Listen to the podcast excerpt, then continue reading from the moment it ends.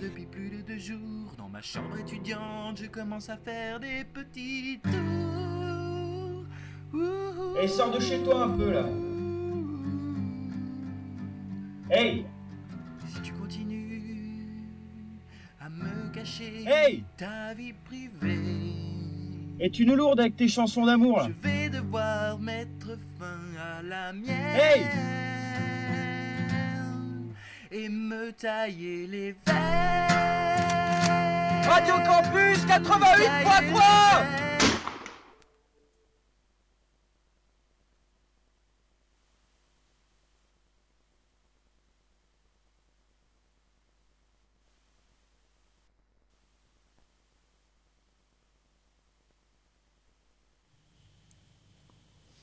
J'ai autour euh, de cette table, comme tous les jeudis, mes meilleurs chroniqueurs.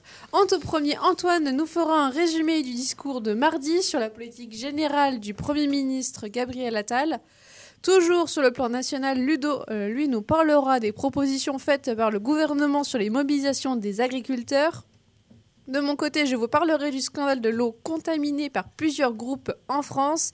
Et on passe à l'international où Chris nous parlera des origines et du rejet du projet d'amnistie des indépendantistes catalans.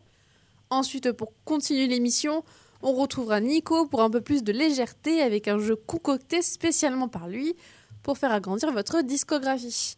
Et enfin, pour clôturer, il sera temps à la fin de cette émission de vous faire partager les recommandations de la semaine par nous tous. Mais euh, pour commencer cette émission comme il se doit, j'ai avec moi Antoine qui a écouté le discours mardi du Premier ministre sur la politique générale du gouvernement. Euh, Dis-nous en plus. Alors bonjour à toutes et à tous. Donc mardi après-midi, Gabriel Attal a passé son premier grand oral en tant que Premier ministre depuis sa nomination le 9 janvier 2024. Traditionnellement, le Premier ministre prononce une déclaration de politique générale lors de son entrée en fonction d'un nouveau gouvernement. Donc dans la déclaration de politique générale, le Premier, ministre, expose devant les députés son programme de gouvernement pour les années qui suivent. Bien que l'engagement de responsabilité ne soit pas obligatoire, la plupart des gouvernements nouvellement nommés y ont recours.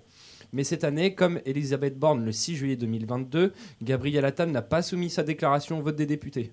Dans cette déclaration, le Premier ministre annonce, entre guillemets, sa feuille de route de son gouvernement pour les années à venir. Gabriel Attal a parlé de plusieurs sujets d'actualité comme la crise des agriculteurs, le chômage, la crise du logement en France ou encore le monde de la santé. Donc je vais essayer de vous résumer les grandes idées et les projets de loi que Gabriel Attal et son gouvernement veulent mettre en place dans les mois qui suivent. Tout d'abord, l'un des sujets récurrents dans son discours était le travail et la solidarité pour les Français. Gabriel Attal a donc annoncé une réforme sur les bas salaires pour désmicardiser la France, terme qui a fait polémique et qui a été repris en masse par les médias. Constatant qu'il était désormais difficile pour les entreprises d'augmenter leurs salariés, le Premier ministre a plaidé pour une évolution de ce système. Je le cite, dès le prochain projet de loi des finances, à l'automne prochain. De plus, le gouvernement veut aussi engager la généralisation de l'expérimentation du conditionnement du RSA à 15 heures d'activité et d'insertion à tous les départements d'ici le 1er janvier 2025. Une nouvelle réforme de l'assurance chômage est également aussi à prévoir, dans l'optique de poursuivre l'objectif du plein emploi. Le Premier ministre s'est dit extrêmement attentif à l'évolution de la trajectoire financière de l'assurance chômage. Gabriel Attal souhaite aussi mettre fin à l'allocation spécifique de solidarité, l'AAS. Donc elle concerne les chômeurs en fin de droit et permet de valider des trimestres pour la retraite. L'idée serait donc de basculer les plus de 300 000 personnes concernées par, l'AAS au RSA. Enfin, pour, enfin, pour les fonctionnaires, le Premier ministre souhaite généraliser la semaine de 4 jours dans l'administration centralisée et décentralisée et inclure le mérite et les efforts dans le calcul de la rémunération des fonctionnaires. Il a aussi fait des annonces concernant le logement. Face au blocage du marché de la location comme de l'achat, le Premier ministre entend provoquer un choc de l'offre pour déverrouiller le secteur. Un chantier de simplification doit être lancé comme, une réforme du diagnostic de performance énergétique ou encore la levée des contraintes sur le zonage. Le gouvernement s'apprête aussi à désigner 20 territoires qui bénéficieront d'une accélération de toutes les procédures un, objet de 30 000 logements en- un objectif de 30 000 logements en 3 ans a été fixé. Donc la réforme du logement social complétera aussi ce volet. Donc le gouvernement veut que les maires puissent attribuer les nouveaux logements sociaux. Il souhaite aussi en parallèle procéder à des réquisitions de bâtiments vides, notamment des bâtiments de bureaux comme sur le principe des Jeux olympiques cet été. Au niveau de la santé, Gabriel Attal a fait deux grandes annonces. Le Premier ministre promet tout d'abord l'instauration d'une sanction financière pour responsabiliser les patients qui n'honorent pas et sans prévenir leurs rendez-vous médicaux. Dans les départements qui n'auraient pas pu mettre en place de services d'accès aux soins pour, pour euh, flécher aux demandes urgentes, Gabriel Attal s'est dit aussi prêt à rétablir l'obligation de garde pour les médecins libéraux. La réforme de l'aide médicale d'État, donc l'AME, sur laquelle s'était engagée Elisabeth Borne, aura bien lieu elle aussi. La mise en œuvre de cette réforme devrait se faire durant l'été.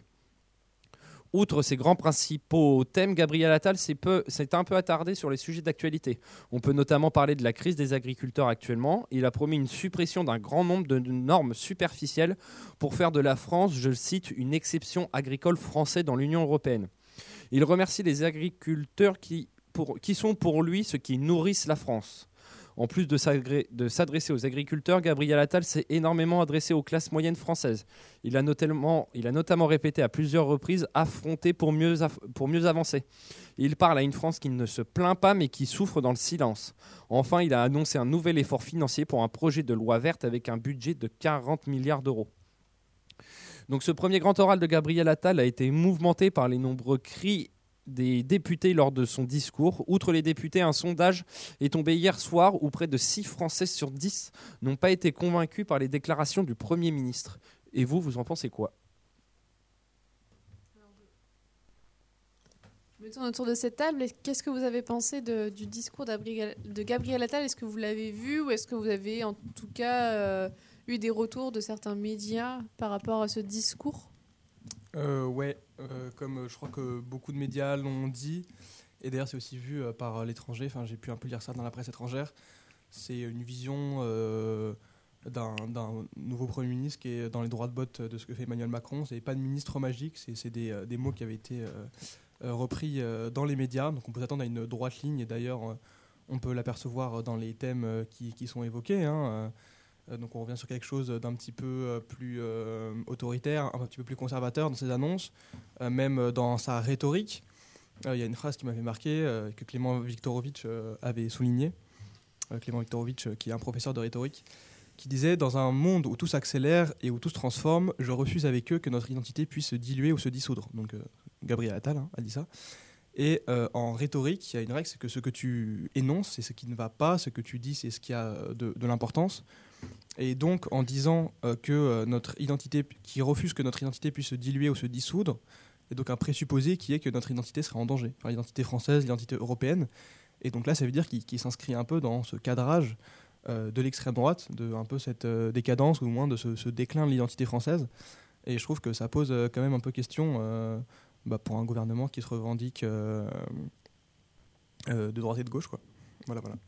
Ok, moi, moi pour ma part, c'est, euh, je trouve qu'il y a quelques bonnes initiatives qui ont été euh, prononcées lors de ce discours. C'est notamment à redonner un peu de pouvoir d'achat aux classes moyennes en, leur permettant euh, bah, de réduire l'imposition euh, de ces classes moyennes essayer de les, les faire souffler un petit peu, vu qu'en ce moment, avec l'inflation et puis avec toutes les taxes qui, euh, qui leur tombent dessus, ça étouffe un peu notre classe moyenne. Donc ça, je trouve qu'il y a des bonnes initiatives qui ont été faites, ou par exemple redonner du pouvoir aux maires, notamment sur la loi RSU.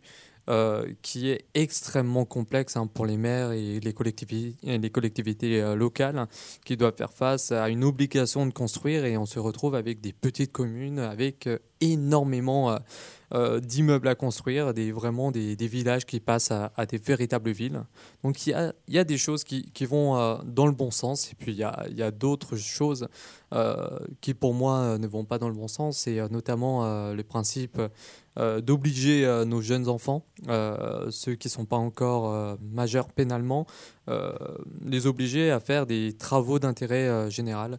Et ça, je trouve ça un peu, euh, un peu désuet et totalement euh, inacceptable pour ma part.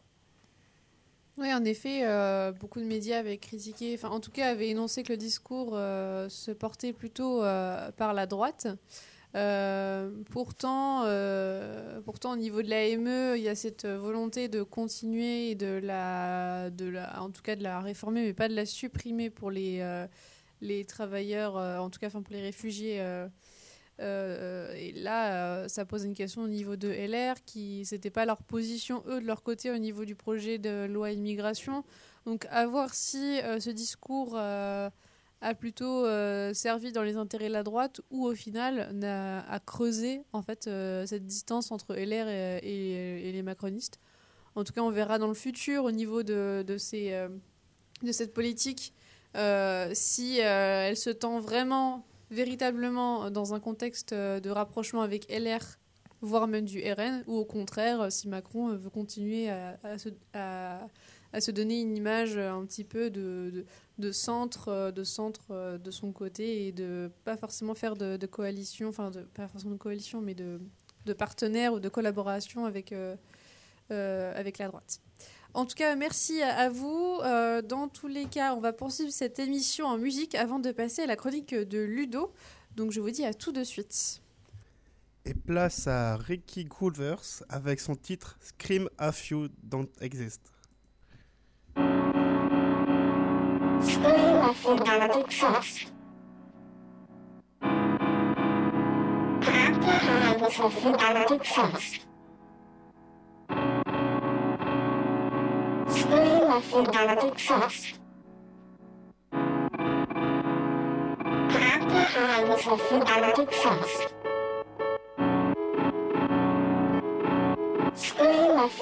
exist. Scream if you don't exist. Clap your hands if you don't exist. Scream if you don't exist.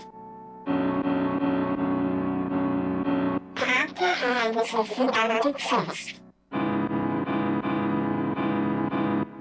Scream if you don't exist. Clap your hands if you Scream if you don't exist. Clap your hands if you don't exist. Scream if you don't exist. Clap your hands if you don't exist. Scream if you don't exist. Clap your hands if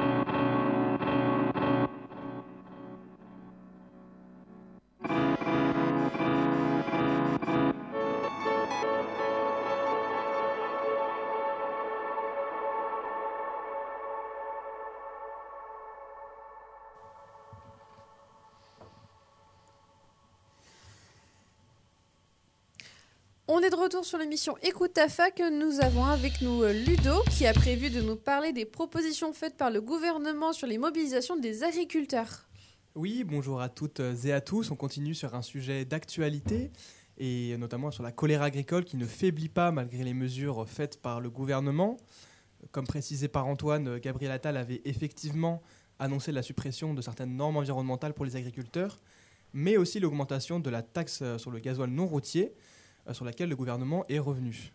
Deux principales revendications euh, qui avaient été euh, faites par les agriculteurs depuis le début des manifestations. Le Premier ministre a également assuré la bonne application de la loi Egalim, qui vise à protéger les revenus des agriculteurs, une loi que bon nombre d'industriels ne respectent pas. Euh, Bruno Le Maire a d'ailleurs annoncé un doublement des contrôles sur les prix euh, protégés, qui seront euh, donc sanctionnés à hauteur de 2% de chiffre d'affaires euh, si euh, les industriels ne euh, les respectent pas.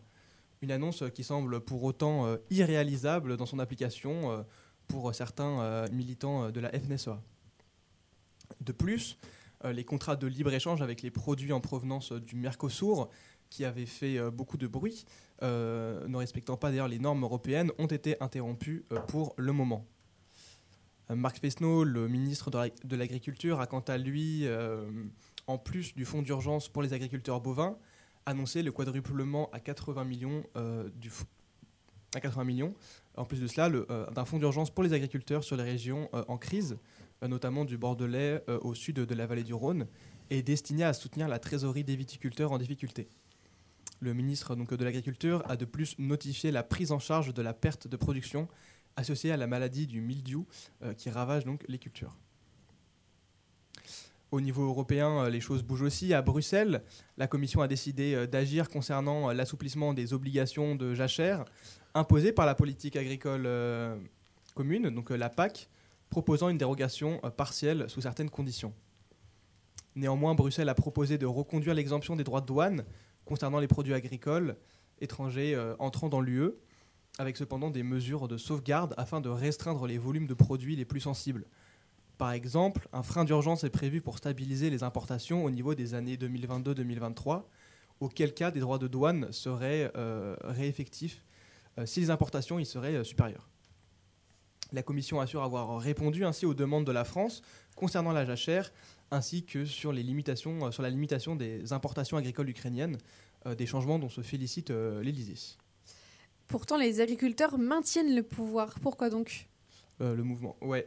Euh, oui, les propositions engagées ne semblent pas trouver suffisamment d'écho chez les manifestants, euh, donc aussi bien en France, mais aussi en Italie, en Espagne et en Allemagne, où la profession grogne.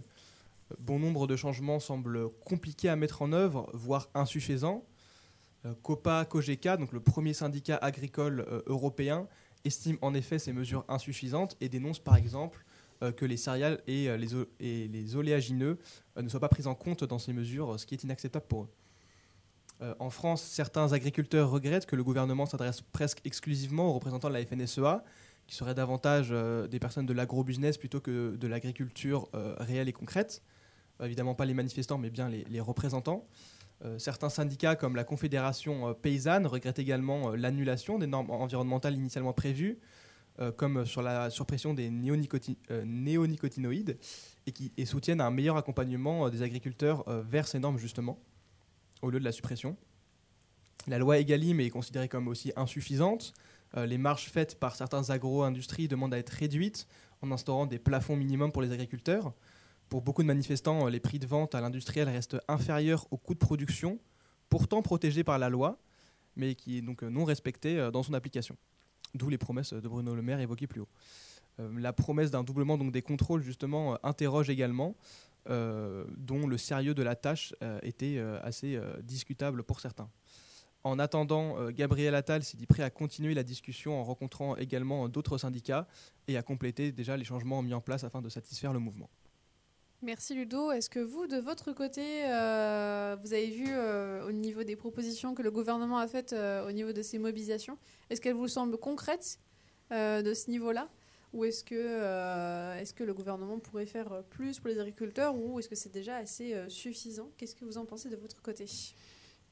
J'ai l'impression que c'est plus de la, de la part du gouvernement, c'est plus de la réaction que de l'action. Quand on voit qu'ils ont, Ludo, tu l'as dit, il y a une aide de- d'État qui a été quadruplée. Ils sont passés à Pour les 80 millions d'euros euh, pour les viticulteurs dans le, pas dans le Beaujolais, dans le, dans la région de Bordeaux. Ouais. C'est, j'ai l'impression que c'est plus de la réaction parce que le mouvement d'ailleurs bah, des agriculteurs en colère vient de là-bas. Donc, euh, je pense qu'il y a d'autres mesures à prendre pour anticiper. Mais euh, j'ai suivi que celle-ci, donc je ne Mm. pourrais pas m'étendre plus sur le Ouais, non, mais sujet. il y en a eu beaucoup, donc c'est assez confus. Mais Oui. ouais, il y, a- il y a encore, par exemple, la question des, des revenus des agriculteurs qui pose encore problème. Oui. Où bah, justement, euh, ils payent encore trop euh, de, de charges, euh, les matières premières, euh, qui sont plus élevées que euh, bah, ce qu'ils vendent à l'industriel. Donc, Mm. euh, il y en a beaucoup qui demandent aussi des mesures là-dessus qui n'ont pas encore été faites. Et je crois que Gabriel Attal, dans sa déclaration politique générale, avait déclaré que les montants de la PAC, du coup de la politique agricole commune, seraient versés euh, d'ici euh, un mois. D'ici un mois, normalement, tous les agriculteurs devraient avoir euh, leur revenu de la PAC, mais bon, à voir si euh, vraiment ils auront le temps ou pas. Oui, à voir si les mobilisations aussi continuent, à ce qu'on remarque, en tout cas, elles ne faiblissent pas. En Mhm. tout cas, euh, elles- soit elles stagnent, soit elles augmentent. Mais en tout cas, euh, même si ces propositions ont été faites, je pense que les mobilisations ne vont pas s'arrêter pour autant. Donc, euh, à voir dans le futur euh, comment les mobilisations se, évolueront dans le temps. Mais euh, Oui, c'est quand pas on voit parti que- pour s'arrêter, en tout Oui, quand on voit qu'ils convergent tous vers Paris euh, actuellement, je pense qu'ils vont essayer de faire un, un coup d'éclat entre guillemets sur Paris et on verra après, euh, après comment ça se termine. Oui, puis je pense que là, les, les attentes sont aussi vraiment très hautes pour les agriculteurs, qui sont un peu à un point de, de non-retour. hein. Il y en a qui, qui ont absolument pas, qui touchent pas de revenus. Mm. Donc, euh, c'est pas là juste des petites mesures qu'ils attendent, mais un changement euh, profond euh, dans ce qui peut être fait, et donc, euh, et même aussi une confirmation de ce qui a déjà été fait. Donc, avec la loi Egalim, par exemple, qui est censé euh, les protéger, mais qui dans son application bah, patine un peu justement, et c'est ce que aussi demandent les agriculteurs, c'est être mieux protégés, euh, notamment aussi des, bah, au niveau des normes, euh, par exemple, européennes. Mais, euh, Oui, puis on voit que c'est pas un mouvement qui est franco-français. On voit que aussi, euh, même les agriculteurs espagnols euh, commencent à se mobiliser, les agriculteurs allemands aussi. euh, ça Mm. commence un peu à se propager euh, dans En toute l'Europe et ouais. euh, et à voir comment, à voir comment les gouvernements vont réagir à ça Ouais, ou ce agir. qui est, ce qui est intéressant, c'est que par exemple, Gabriel Attal avait dit euh, euh, qu'il refusait que, euh, euh, de laisser certaines normes dont, dont, dont, dont, dont- dont on ne sait pas d'où elles viennent nous tomber d'en haut, comme si en fait euh, c'était quelque chose euh, que l'Europe décidait un peu dans son coin tout seul. Oui, alors que Alors les que Français lui, sait votent. très bien euh, que, euh, bah oui, il y a des représentants français euh, en commission, etc., qui votent là-dessus.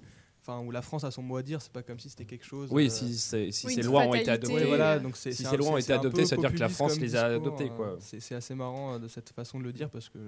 Après, Ouais, euh, après, il y, a- y a un certain recul écologique. hein. Euh, si on regarde les, les euh, jachères, euh, c'est 4% euh, des, Ouais. des champs qui doivent aller vers une, une culture plus, plus diversifiée. En tout cas, c'est 4, po- la jachère, c'est 4% d'un champ qui ne doit pas être Ouais, traité. qu'il a pas été traité. Pour toi, c'est Voilà. Et c'est passé, tout le monde était d'accord sur ça, euh, sauf les, grands euh, groupes industriels euh, français qui disaient, ben, en fait, ça nous fait perdre énormément d'argent, on ne veut pas le faire parce que ben, c'est pas rentable. Mais pour une lutte écologique, le jachère est extrêmement importante. Pourtant, et c'est là la grande différence entre les différents syndicats des, des agriculteurs, c'est que la NFE, NFE, FNSEA. F- NFSEA, euh, elle ne veut pas, ne veut pas Mhm. de, du, ja- du- des jachères. Pourtant, les autres syndicats, bah, ils disent, bah, si, en fait, c'est extrêmement important de le faire, euh, parce que nous, on a envie de faire un effort euh, écologique, on a envie aussi de, de participer à cette transition écologique. Ouais. Et quand j'entends euh, Macron qui dit, bah, je vais aller euh, au niveau européen demander euh, à, qu'on n'applique pas ça au territoire français, ben, il y a un- une certaine problématique quelque part. Ouais, après, après, poids, ça a été mesures, imposé hein. euh, sous certaines conditions, la Oui, mais euh, oui, ça a été imposé, mais l'Europe, a- euh, la France a dit oui au niveau faut que du européen coup, il y ait minimum euh, 7% aussi de culture diversifiée si Oui, on ne veut pas appliquer la jachère. aussi. Et puis même au sein des mobilisations, euh, comme tu l'as dit justement, euh, Chris, il y a des, des idées divergentes totalement, des groupes qui n'ont pas du tout les mêmes intérêts. Donc, euh, donc euh, les propositions du gouvernement pourraient peut-être plaire à un certain groupe, comme pourraient Mm. euh, en déplaire à un autre. Il faut Donc, aussi euh, faire la ouais. différence entre exploitants disais, et énorme, disais, euh, ouais. énorme exploitation. Mm. C'est Oui, sûr mais- que les, les grosses exploitations, pour eux, c'est de la perte. Et ils veulent pas, ils veulent pas forcément faire de la jachère. Mais pour les petits agriculteurs, qui eux peuvent potentiellement faire la, cet effort écologique, pour eux, il y aura un moindre impact. Mais voilà. On me dit, on me, on me dit de me couper. On me dit de me couper parce qu'il va y avoir la verra, rentrée. Enfin. on verra par la suite euh, s'il y a des, euh, des nouvelles actualités là-dessus. En tout cas, merci à tous. On revient dans quelques instants euh, sur le sujet de la contam- contamination de l'eau en bouteille. À tout de suite.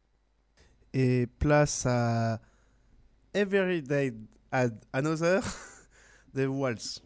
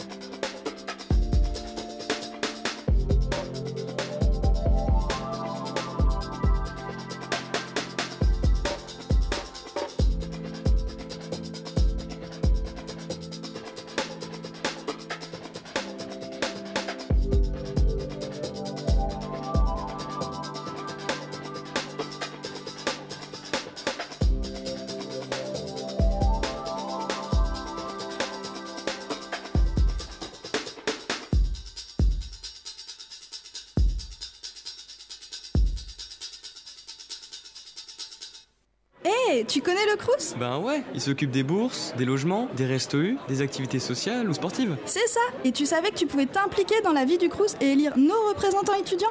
Ils défendent nos droits et votent les grandes décisions, comme le prix des repas ou les loyers. Ils siégeront au conseil d'administration du Crous pendant deux ans. Et cette année, tu vas pouvoir voter pour eux. Alors, fais comme moi. Pour faire valoir tes droits, tu, votes Crous. Du 6 au 8 février, défendez vos droits, faites valoir vos intérêts. Votez Crous. Toutes les informations sur jevote.lescrous.fr.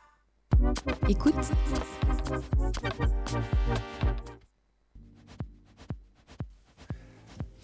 Y aurait-il des risques On est de retour sur euh, l'émission Écoute ta fac et aujourd'hui je voudrais vous parler euh, d'un scandale qui a eu lieu sur l'eau contaminée en bouteille.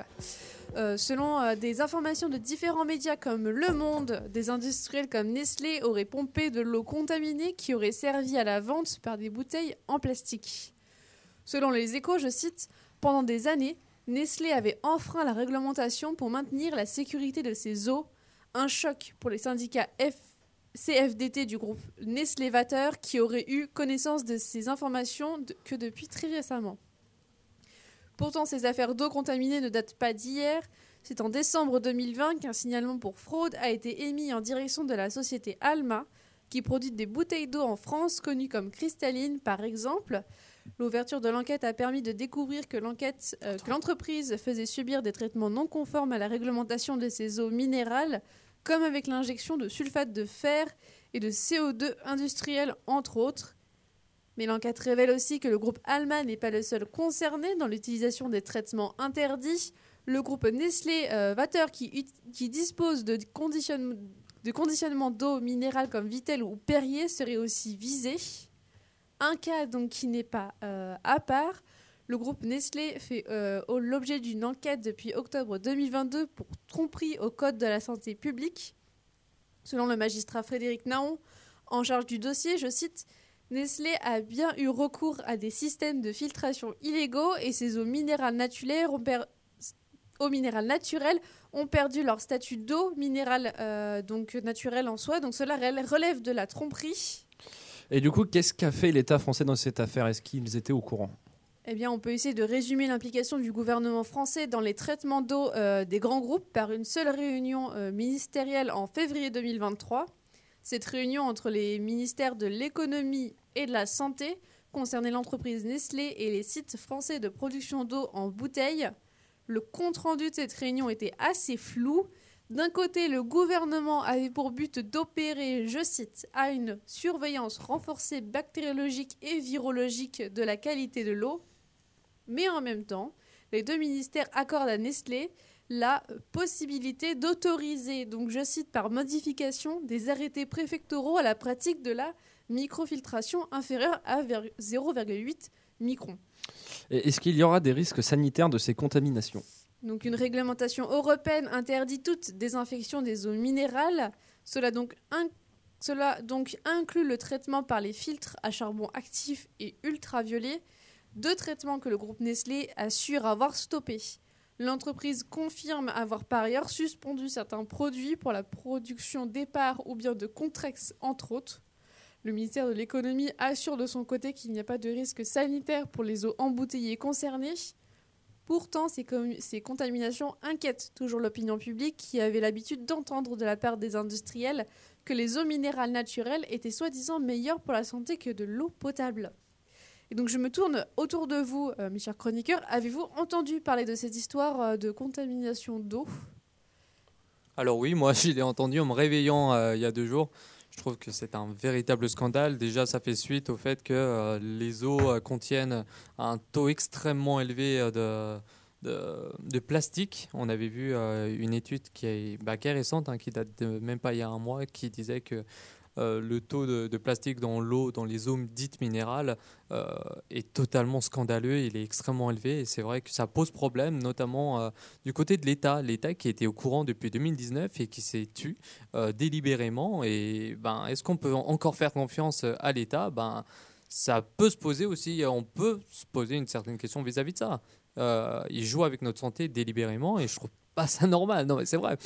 Ouais, le problème, c'est l'application de l'État dans cette affaire. quoi. C'est là où je pense que ça a choqué pas mal de gens. Parce que, que l'entreprise le fasse, bon, déjà, c'est scandaleux en lui-même, mais on va dire qu'on est un peu habitué à toutes ces. euh, enfin, à différentes Oui, de la dérives part de un peu, l'entreprise. euh, Voilà, ouais, les c'est dérives. normal.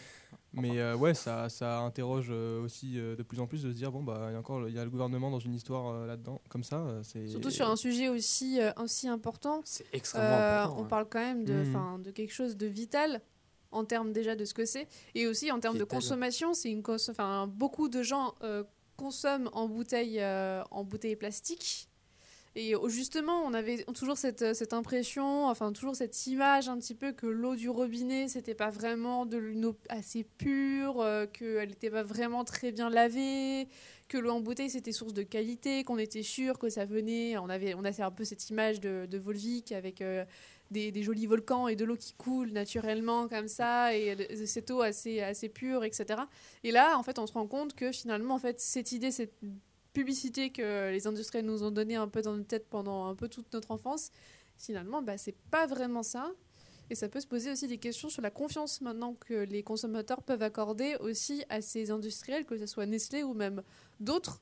Puisque euh, là, on parle donc de Vitel, euh, Perrier par exemple, et Par aussi, mais il y a d'autres, donc des, des- il y a aussi d'autres marques qui sont peut-être pas forcément mises, euh, mises dans ces cas-là, mais qui pourraient faire l'objet de suspicions. Mm, J'entendais que c'était 30% euh, des eaux minérales qui étaient impliquées dans l'affaire, mais bon, c'est 30% qu'on connaît. On ne connaît pas l'étendue euh, de- euh, du scandale. Ouais, du reste. Oui, à voir où l'enquête, euh, débouche. quoi. Ah, c'est certain. Merci, euh, merci à tous pour, euh, pour votre écoute. Euh, je passe à toi, Chris. Aujourd'hui, tu as décidé de nous parler des origines et du rejet du projet d'amnistie des indépendantistes catalans. Donc, pas du tout le même sujet que la Pas même. d'eau. Mais je te laisse nous en Non. parler pour un petit peu un petit côté international. Puisque là, jusque-là, on, est vraiment, on était vraiment très patriote, très France. Là, ouais. Ça. Donc, fais-nous un peu découvrir le monde. Et ben là, je vais aller en Espagne, là où il fait chaud en ce moment, et il fait même très chaud. Alors avant de rentrer dans le cœur du sujet, c'est-à-dire de parler des indépendantistes catalans, il faut d'abord que j'explique rapidement le régime politique de l'Espagne et comment on en est arrivé là. L'Espagne, c'est donc une monarchie parlementaire instaurée après la transition démocratique de la fin des années 70. 70. Le pays est composé de 17 communautés autonomes qui disposent chacune de leurs propres institutions et d'importantes compétences. Si le système espagnol est proche du fédéralisme, il est important de noter que les communautés autonomes n'influent que peu la politique nationale. Cela explique donc que les différentes communautés autonomes aient une autonomie et une indépendance relativement importantes. D'autant plus que certaines régions, avant d'être espagnoles, ont une histoire, une culture et une langue bien particulières. Ici, j'ai fait bien j'ai fait bien sûr référence à la Catalogne et au Pays Basque qui ont une forte histoire et un fort sentiment d'appartenance à leur culture. Certains même se sentent plus catalans ou euh, basques qu'espagnols en soi. Le sentiment d'appartenance et toutes les velléités d'indépendance ont toujours été fortement réprimés par le pouvoir en place et surtout lors de la période franco où les indépendantistes ont particulièrement subi euh, une, répression assez forte. Des dizaines d'années plus tard, le souhait d'indépendance des Catalans, de certains Catalans, est toujours particulièrement important. Mais c'est la crise de 2008 qui sera le point de départ du renouveau des ambitions des indépendantistes. En 2008, le monde entier est touché par une grande crise économique, l'Espagne n'échappe pas à la règle et est fortement impactée. En réponse, le gouvernement espagnol adopte une politique d'austérité très dure, avec notamment des réductions budgétaires et une hausse généralisée des impôts et des taxes. Cette politique d'austérité sera particulièrement mal vécue par les Espagnols. En parallèle de cette politique, la Gronde monte et fait naître le mouvement des, des indignés le 11 mai 2011. Ce mouvement manifeste contre la vie chère et contre les mesures d'austérité dans le pays et en Catalogne. Dans ces, manifestations, les revendications indépendantistes vont trouver un certain écho. Les manifestations de 2012, particulièrement celles du 11 septembre pour la fête de Diada, ont permis un renouveau des partis indépendantistes qui accumulèrent les succès électoraux depuis, tout en permettant, en permettant de remettre en cause l'indépendantiste au cœur des débats, mais sous une autre forme. Les indépendantistes, eux, ne veulent pas utiliser la violence pour devenir indépendants et vont plutôt privilégier une transition plus douce avec euh, une indépendance par le biais du référendum. À partir de 2012, ce sont environ 3 Catalans sur 4 qui souhaitent l'organisation d'un référendum pour l'autodétermination. Alors, après de longues négociations entre le gouvernement catalan et le gouvernement espagnol, ils se mettent d'accord en 2014 pour la tenue d'un référendum prévu par un accord signé entre le président de gauche et le président catalan. En 2014 se tient alors le vote sur l'avenir politique de Catalogne de 2014. Néanmoins, le vote en faveur de l'indépendance gagne avec près de 80% des voix. Mais le gouvernement en panique saisit en catastrophe le tribunal constitutionnel espagnol qui décide que le, euh, vote est nul et qu'il n'est donc pas reconnu. Les élections municipales de 2015 confirmeront et renforceront les tendances indépendantistes catalanes. Cela encourage donc le, Parlement catalan à adopter une déclaration sur le lancement du processus d'indépendance par la voie d'un référendum au mois de décembre 2015. Alors, après de longues discussions, la date du référendum est fixée le, 14 le 1er octobre 2017. Mais le tribunal constitutionnel suspend la loi catalane définissant les modalités de la création de l'État catalan et déclare inégal et annule le référendum dans sa décision du 1er octobre. Le 1er octobre 2017 venu, il y a 43% de participation. Et le oui à l'indépendance obtient 90% des suffrages.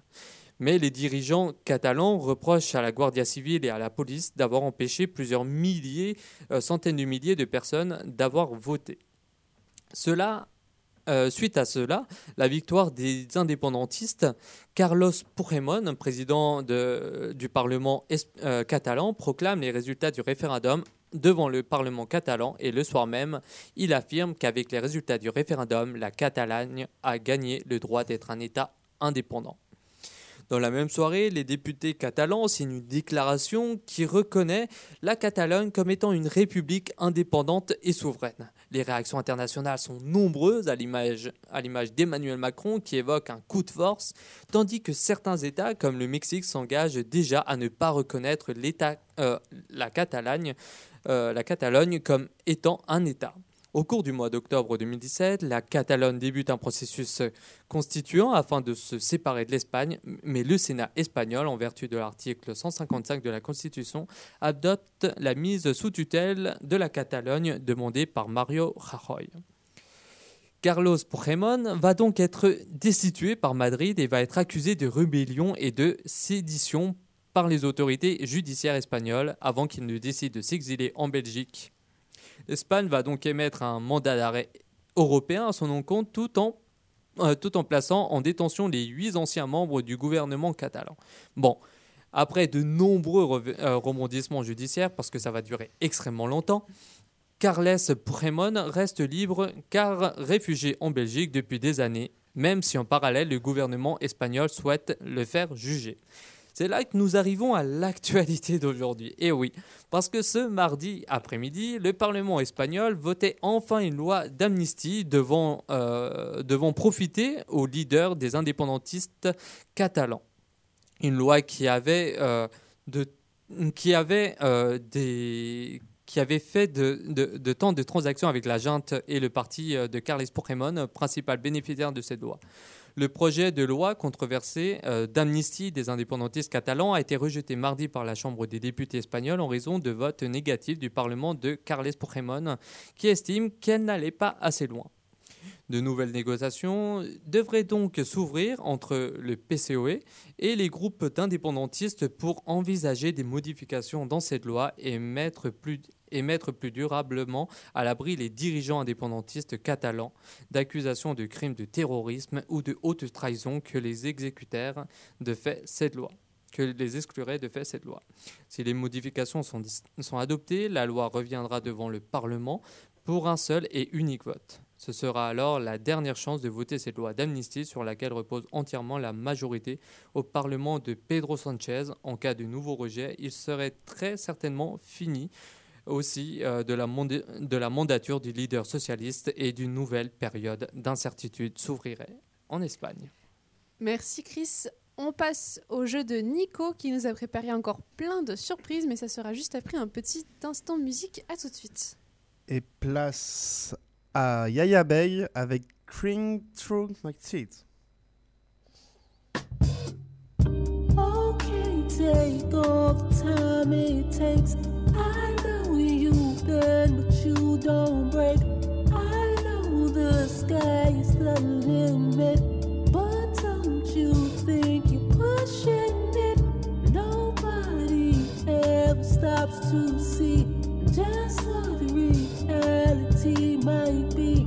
I know it's real, it's got to be because it's always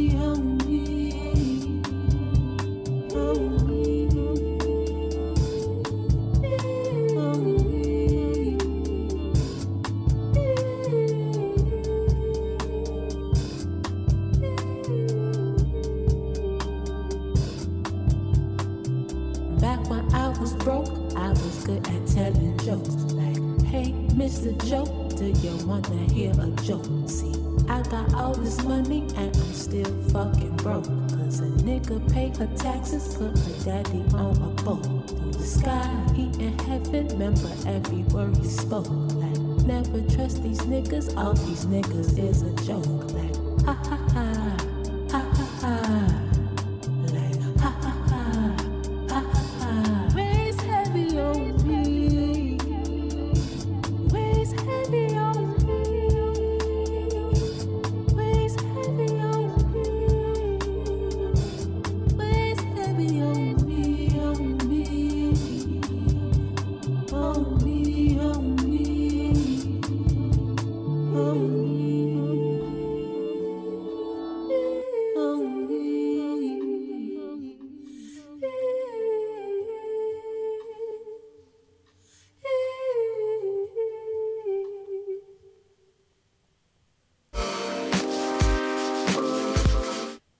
Bien sur l'émission Écoute ta fac sur Radio Campus Orléans et aujourd'hui, comme tous les jeudis, c'est le jeu de Nico et aujourd'hui tu nous as préparé un petit jeu rien que pour nous. Euh, Oui, et comme je vous l'ai dit depuis le début janvier, maintenant il y aura deux jeux et vous choisissez lequel vous voulez. Vous êtes prêts? Ouais. Allez. Allez. Au début, je vais faire un jeu Michel un peu sur la, sur voilà, voilà, comme ça. Oh. Mais je me suis dit, vu thèmes des chroniques, on va faire peut-être un truc plus joyeux. Et donc, ce sera le cinéma ou cinéma.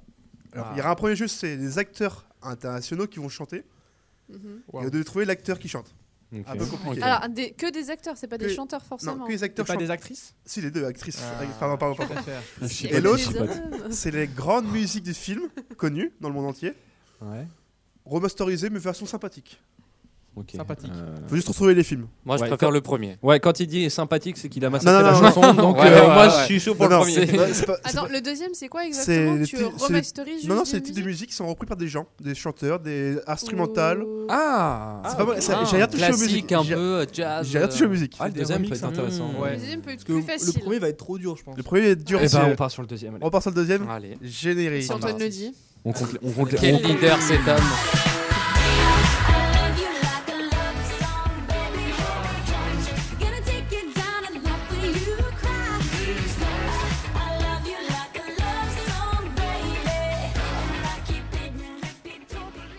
Par change, contre, moi, je suis là pour gagner. on change un peu de générique. Là, il y a. Et tu perds tout, euh, toutes les semaines. Il y a 9 chansons. Normalement, il y a un chiffre impair, donc normalement, Antoine, t'as peut-être des chances pour une fois. On part sur le premier Facile. Allez. Allez. Mais tu en gagnes mode rock. chaque fois, C'est juste on parle pas, on te laisse euh, dire toutes les réponses.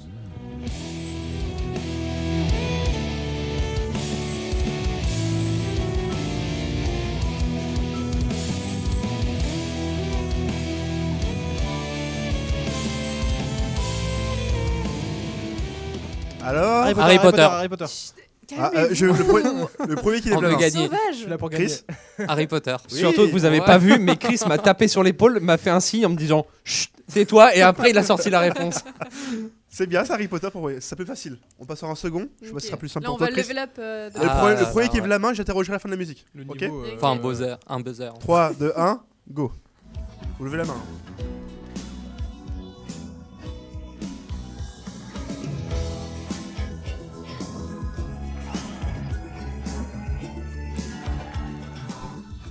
Chris. Dirty Dancing. Waouh. Faux, c'est allez, deux points. Allez. Non, non, Chris. Chris Ah c'est non, oui, Merci. Luna. Non, mais merci, Oh il y a des préférences dans, c'était dans le studio Ah, il n'y a, pas de- il y a pas de parole. Troisième. Après, après, on dit que je perds, mais. Non, mais là, je pense que tu l'auras pas, Chris. Là, loin, qu'importe où tu es,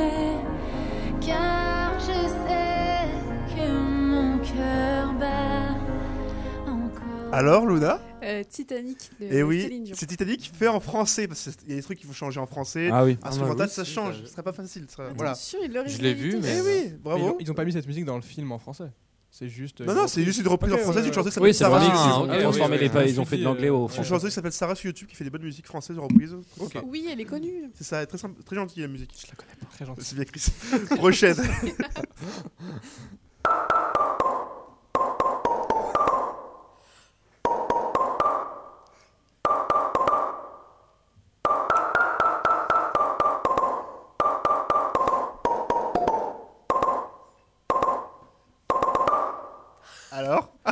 Ah, je l'ai. C'est une musique des années 80. vieille musique. C'est une musique des années 80. Je C'est un vieux film français très connu, basique. le, le TikToker. Les bronzés font du ski Ah, mais Oui, oui, Antoine. bien Ah joué. oui. En Ah, mode tire-bouchon par un. Moi, j'étais un peu américain. Ouais, ouais, je crois qu'il est suisse. euh, Il est suisse, ça, t'avais la ref, Ludo. Ouais, ouais, ouais. Il fait plein de musique comme ça. Il a, il a buzzé euh, de ouf. Il a buzzé, Très, il a fait un incroyable talent, il est perdu, mais voilà. Ah. Prochaine.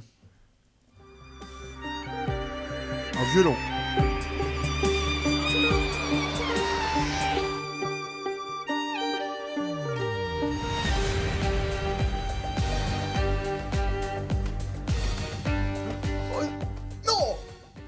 Oui, Antoine. Pourquoi vous l'avez Antoine, Antoine. Star Wars Oui. Oh non Star Wars au violon. Bien joué, bien joué. J'ai pas, mis le, j'ai pas mis le morceau, il fait tam tam tam. Oui, bah oui, mais c'est ça, c'est la fin que j'ai reconnue direct.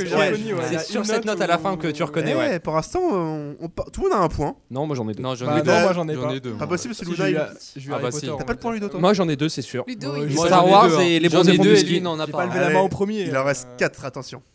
Prochain.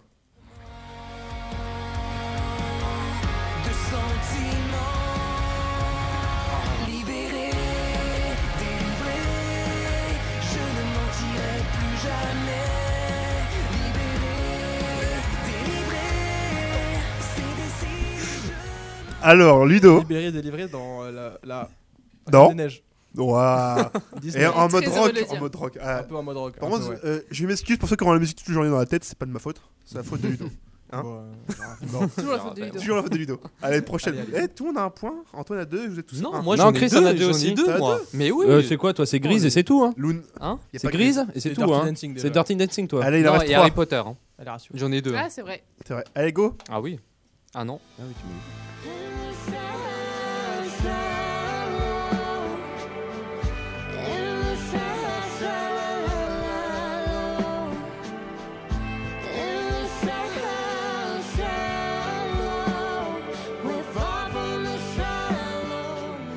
Ludovic, t'as la réponse. Ouais, in- euh, Shallow ou In the Shallow de Je veux le Lady film. Gaga dans Star is Born. Pa- pa- pa- Ah Il oui y a un mec dedans, mais je sais plus qui c'est. En premier. Bradley Oh. Cooper. Sosie. Ah, ouais. Cooper, un mec dedans. Ah, ouais. le plus beau, le plus beau. Eh, Du coup, là, on a- Voilà. C'est very bad trip quand même. Du coup, on a 2, 2, 2 et 1 pour Luna. C'est ça. Ouais. Luna, tu peux remonter, il te reste 2 points encore. J'arrive. Il reste combien de musiques, là? Avant-dernière. Avant-dernière. Ah, ça va être partagé là. Comme d'hab, elle est derrière. Quoi. dans le rétro, dans le rétro. Je veux le film. hein. Pas la musique, hein. le film.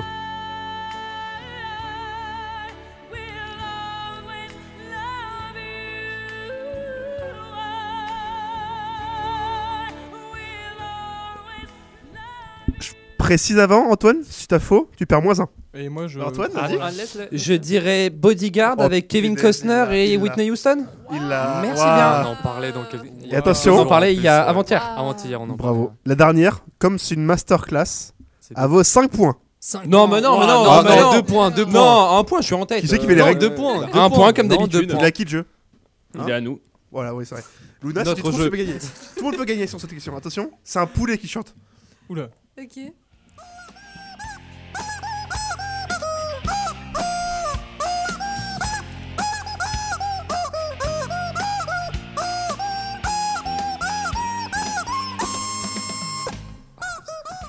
Alors, 400 poules en plastique. An- Antoine Eyes of the Tiger.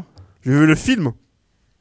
Allez hop, moi je l'ai. Moi, T'as- je l'ai. Rocky. Ah, c'est Voilà. Ouais, oui, c'est j'ai- c'est Voilà, Rocky. Rocky, Bah ouais, ouais. mais- Ludo Bah là, il a pas de point. Bah là, Non, vous départagez les points. Oui, on se partage Ouais, les on points partage, avec vous partagez les points. C'est Luna qui a gagné, tu sais quoi. hein. On se partage. Voilà, Luna a gagné. Moi, je pense pas. mais- Tu sais que le poulet, il m'a fait vraiment penser à. Il me fait vraiment penser à des remixes de Toad. Je sais pas si vous avez déjà remarqué. Toad. Oui, oui, oui, oui, j'en ai écouté, c'est Toad qui. Enfin, c'est des gens qui Oui. prennent la voix de Toad pour des chansons, mais euh, genre par exemple du Ariana Grande, vraiment des musiques Ah, oui. Oui, il y a aucune parole ou des fois il y a écrit, juste l'air. écrit mais très aigu et c'est très très très. Il y en a, ils font des remixes avec genre des. Il y a des, Yoshi euh, aussi, Du matériel en mode euh, Yoshi des brosses à dents, tu Je crois, que j'ai vu Yoshi passer un jour. Et Yoshi. Des, des- ouais, j'ai genre des brosses à dents, des marteaux ouais. piqueurs. C'est mec, c'est hilarant.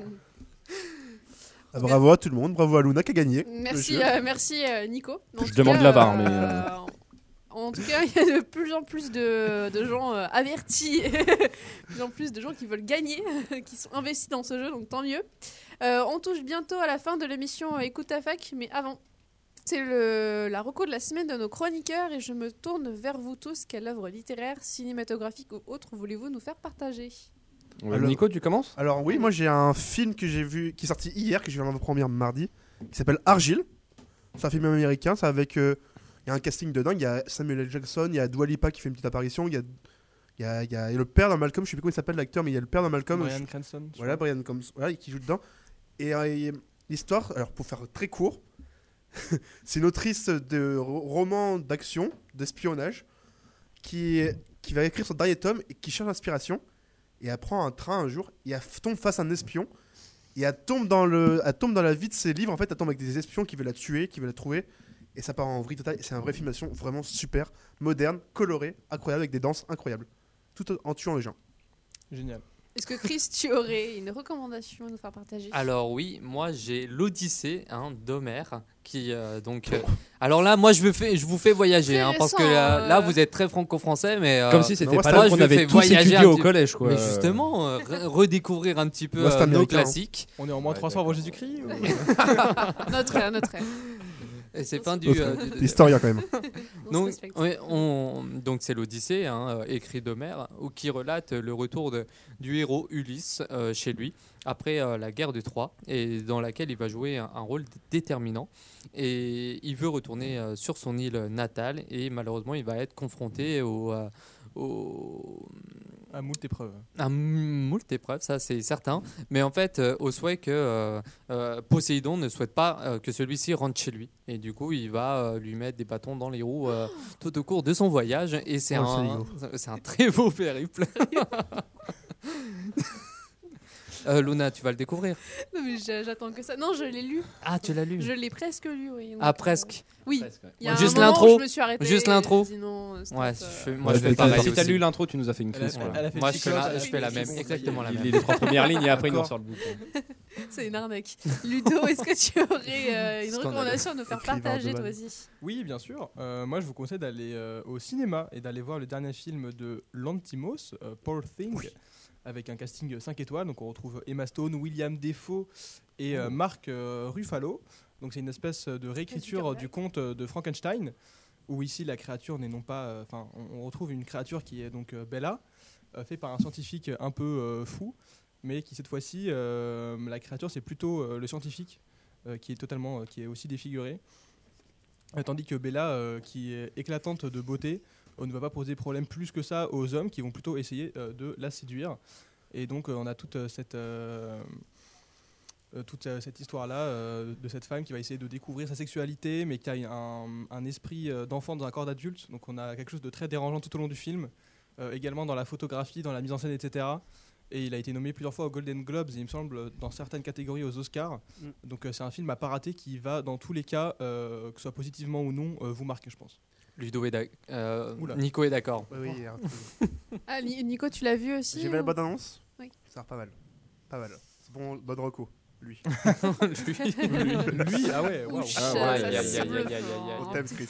Il reste Merde. une reco euh, Oh, on peut avoir une dernière petite reco euh, d'Antoine Euh, moi, ça sera le film qui est sorti euh, hier après-midi, qui s'appelle. La Zone Lui, il est d'intérêt. d'actualité, lui. Ah, Moi, lui, tout le temps dans l'actualité, un homme d'action, un homme de terrain même.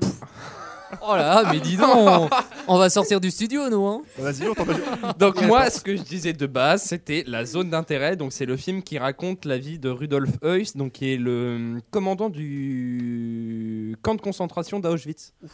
Et donc, euh, euh, ouais, désolé, désolé, je vraiment, euh, plombe l'ambiance.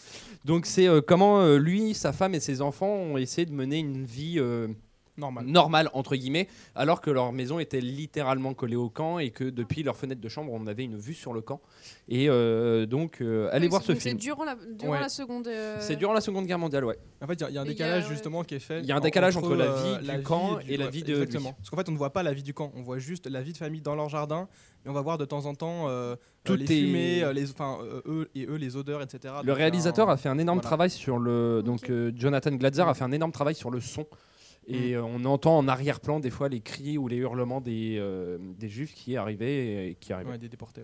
Oui, donc une espèce de, de vision de comment le peuple, en tout cas les habitants un peu lambda, ont euh, un peu vu cette guerre un petit peu cachée et en même temps. euh, Pas trop non parce non, que c'est juste en fait c'est vraiment pas, concentré sur le sur euh, Rudolf Heuss commandant et sa famille comment ils ont géré ça par rapport à, au camp qui habitait juste à côté avec leurs enfants.